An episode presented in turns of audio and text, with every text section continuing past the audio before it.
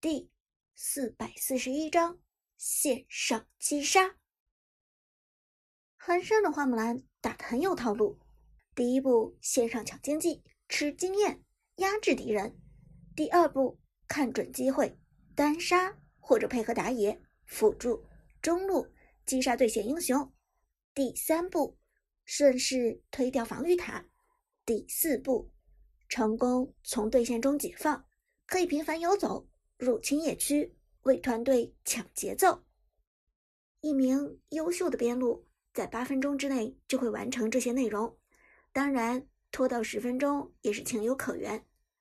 但神殿的寒山在面对程咬金这种抗压能力极强的边路战士的情况下，仅仅五分钟就做到了这一点，这样的表现还是让苏哲刮目相看。同时。苏哲也不由得扪心自问：如果这花木兰交到自己的手里，对面是抗压高手程咬金的话，自己能做到这一点吗？不好说，苏哲不敢打包票。接下来，二队这边的节奏明显被牵制，神殿战队开始大举进攻。其实前期如果不是苏哲的频繁牵制，神殿战队早已经推破一路高地了，就连麦克都不耐烦的皱眉道：“靠，这场比赛打的太拖泥带水了，这可不是咱们的正常水平。不过就是来了个新人小子而已，至于这么慢吞吞吗？”尽管之前已经见识到了苏哲的能力，但麦克还是对苏哲心存偏见。这场比赛。决定了苏哲能否留在神殿战队，而苏哲能否留在神殿战队，决定了麦克的职业生涯还能走多久。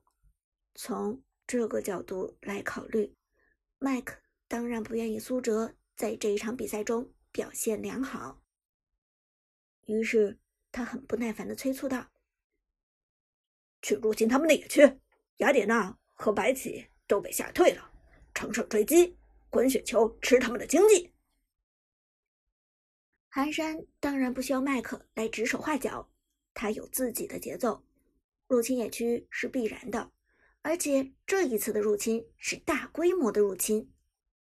寒山的花木兰，将军的百里玄策，辅助妖帝的太乙真人，三个人入侵野区，追着雅典娜穷追猛打。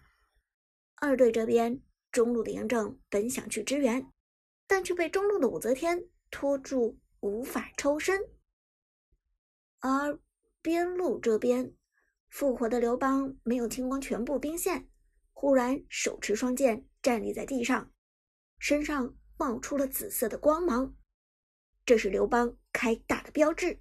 刘邦大招统一全场的冷却时间显然又到了。看到这一幕，边路麦克不由得露出冷笑。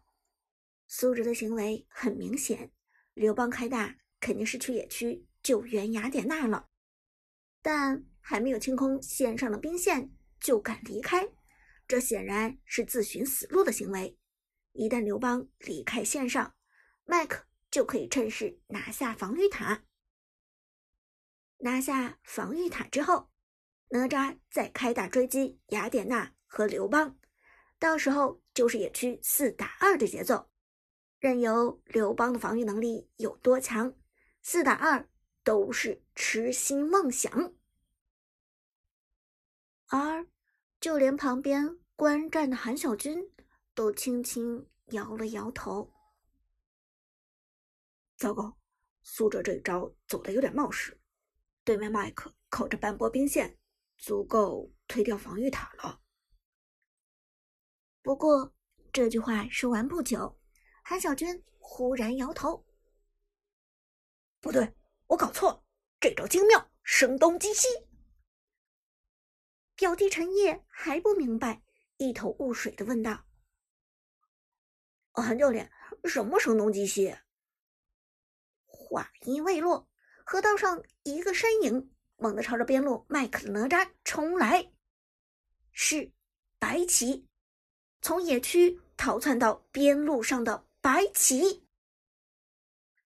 白起原本和雅典娜在一起，但是被神殿队长寒山的花木兰直接给吓跑了。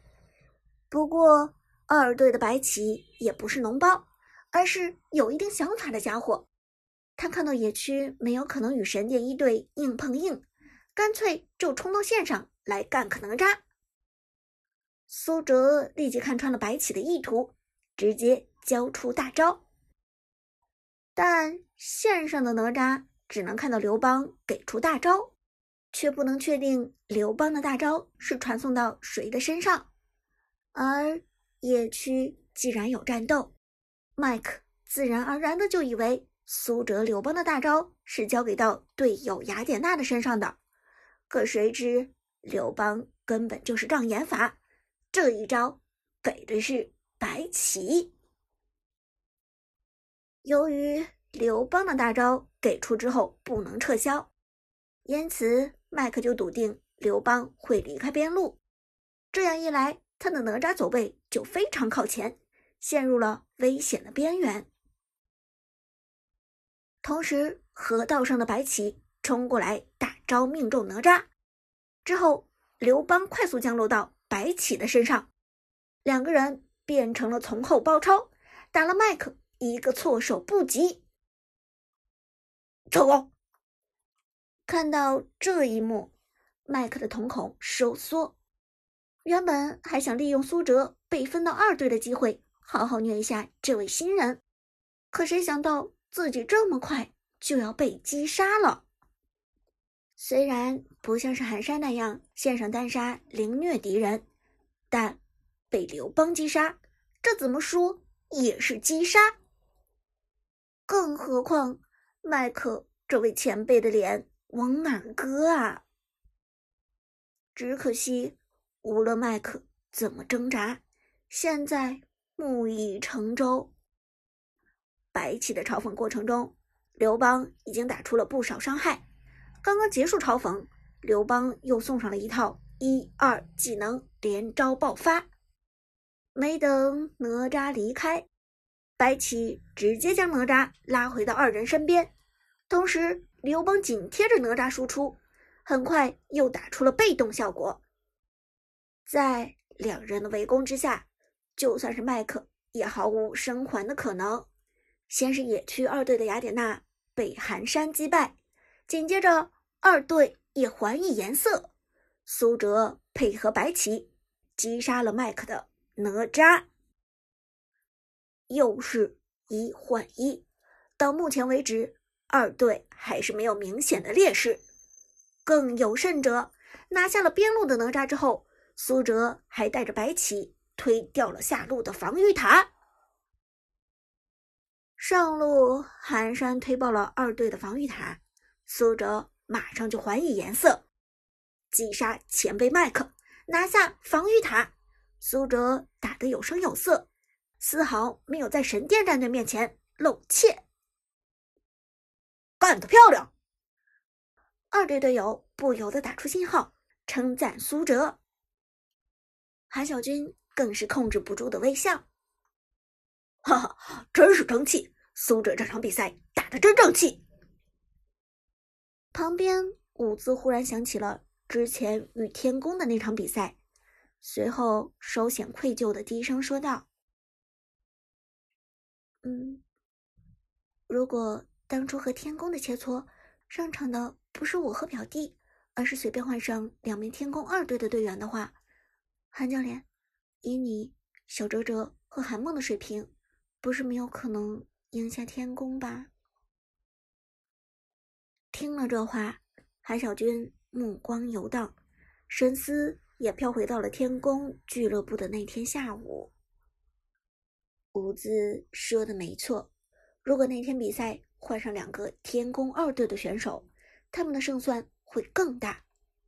无论是自己，还是苏哲，或者是自己的表妹韩梦，都有着相当高的水准，丝毫不输给现役的 KPL 选手。但韩小军还是微笑摇头，看着伍兹道：“嗨。”过去的事情已经过去了，想这些没有意义的。那场比赛的结果是无法改变的，但这个遗憾我们未来会去弥补。我相信总有一天，苏哲会将天宫踩在脚下，他会像齐天大圣一样，来一场真正的大闹天宫。说到这里，韩小军又补充道：“但是首先，苏哲需要一个像神殿这样的平台。”乌兹点头道：“没错，只要有神殿这样的大神队友，苏哲绝对可以干掉天宫的。”而此时，神殿的一队，大家对于苏哲线上击伤了麦克的事情都感到很意外。